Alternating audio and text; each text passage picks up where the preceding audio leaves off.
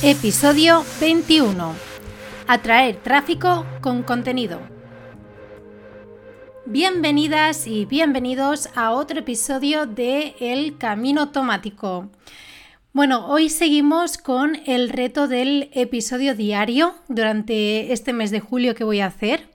Así que, bueno, espero que estéis ahí al otro lado y os guste mucho todo el contenido que os tengo preparado. Hoy voy a tratar un tema que no había tratado anteriormente. Se trata de cómo atraer tráfico a tu página web. De hecho, no es el tema principal de, este podcast en el que tratamos temas de automatización y de productividad, pero obviamente para poder automatizar es necesario tener cierto tráfico. Así que creo que no está de más comentar este tema y que puede ser realmente bastante interesante para vosotros.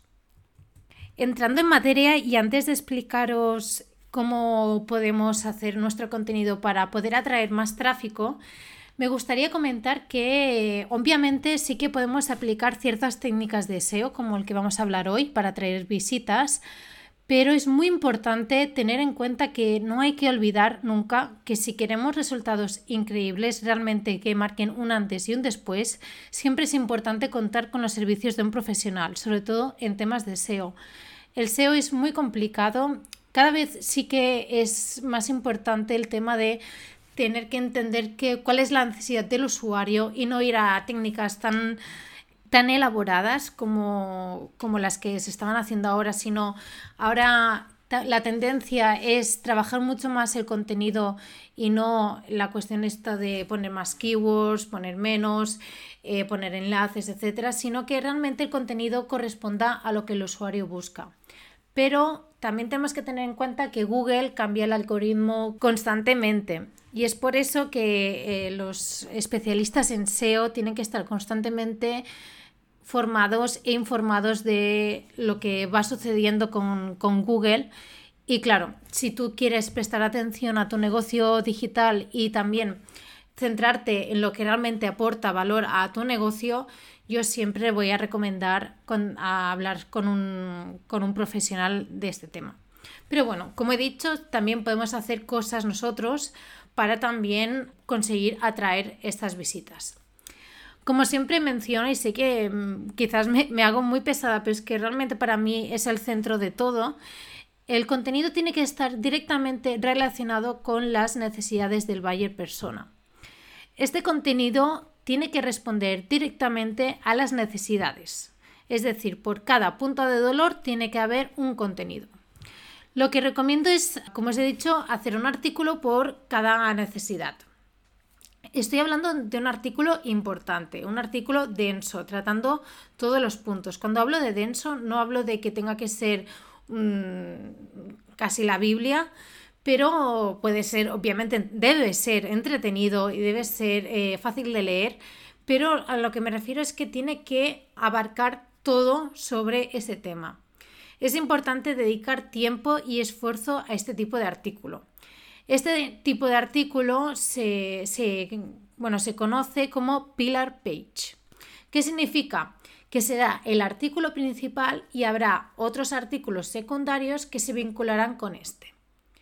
Para explicar mejor este tipo de, organización, de arquitectura del, contenido que vamos a tener en, nuestro blog, voy a utilizar el ejemplo que creo que es muy ilustrativo y me ha gustado mucho que utiliza Carlos Méndez en su blog Bannister Global.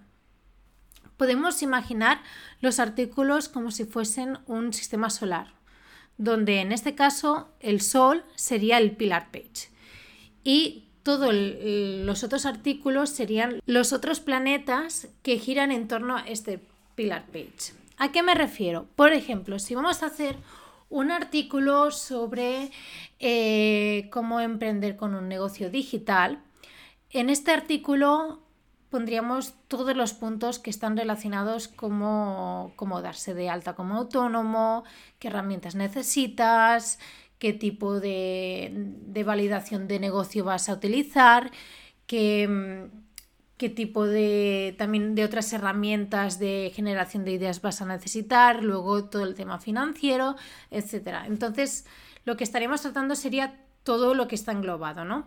Luego, digamos, los otros pequeños artículos, los planetas, digamos, que, estarían alrededor, cuando digo alrededor es que enlazan a ese artículo y simplemente es, es un, un enlace que va dirigido a este artículo y ya está.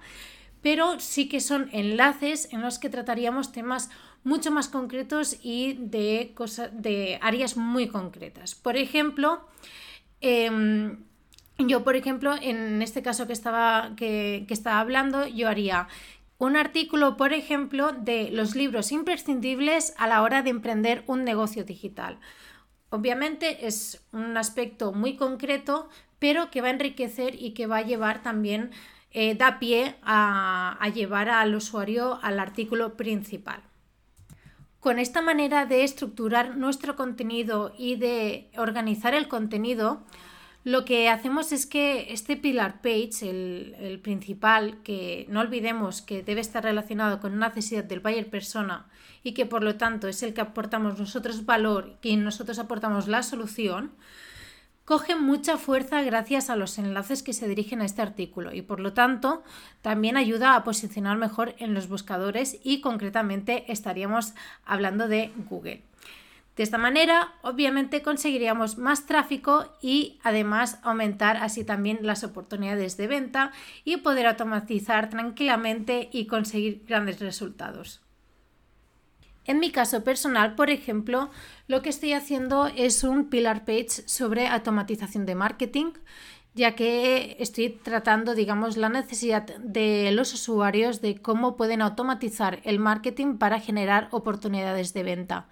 Entonces, lo que estoy generando es, una, es un artículo bastante largo en el que intento tratar todos los temas y incluso lo, que, lo que pongo en la parte de arriba es un índice, que eso es muy común en los pillar page, que seguro que lo habréis visto en algunos artículos de, algunos blogs, en el que ya te están, digamos, el temario de este artículo que es eh, más largo que, que el resto.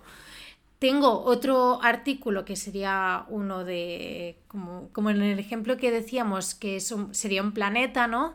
Que está alrededor de este artículo, por ejemplo. Yo el que tengo es sobre el funnel básico de marketing, que es un artículo que su intención completa, es totalmente para complementar la información de este gran artículo sobre automatización de marketing. Es decir, yo mi objetivo es que eh, ese artículo que estoy construyendo como pillar page sea la Biblia sobre automatización de marketing y que todo el mundo que quiera tener información sobre este tema vaya directamente a este artículo, ya que quiero que esté mm, súper completado y obviamente está vinculado también a mi área de negocio. Así que ahora os invito a que repaséis si tenéis contenido en vuestras páginas web y si no, ya podéis estar haciéndolo. Bueno, pues que hagáis eh, una auditoría, lo que se llama es revisar los artículos que tenéis y cómo los podríais englobar. Empezaría por el buyer persona, a partir de las necesidades, pues relacionar qué tipo de necesidades con qué artículos vuestros que ya están publicados los podéis relacionar y a partir de ahí hacer la reestructuración y que quede todo como un sistema solar, ¿no? Como, como lo hemos explicado.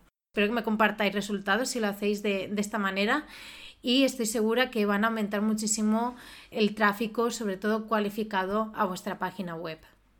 Hasta aquí el episodio de hoy. Espero que os sea de gran utilidad todo el tema de tráfico que, bueno, era importante tratarlo en algún momento en, en, este podcast de El Camino Automático.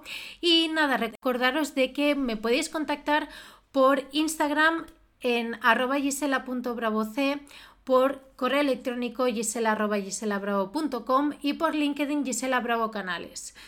También, por favor, si me escucháis por iBox, por ejemplo, darle me gusta si os ha gustado este episodio y dejad algún comentario que me haría mucha ilusión para seguir comentarlo en los próximos episodios. Así que muchas gracias y nos escuchamos en el próximo episodio.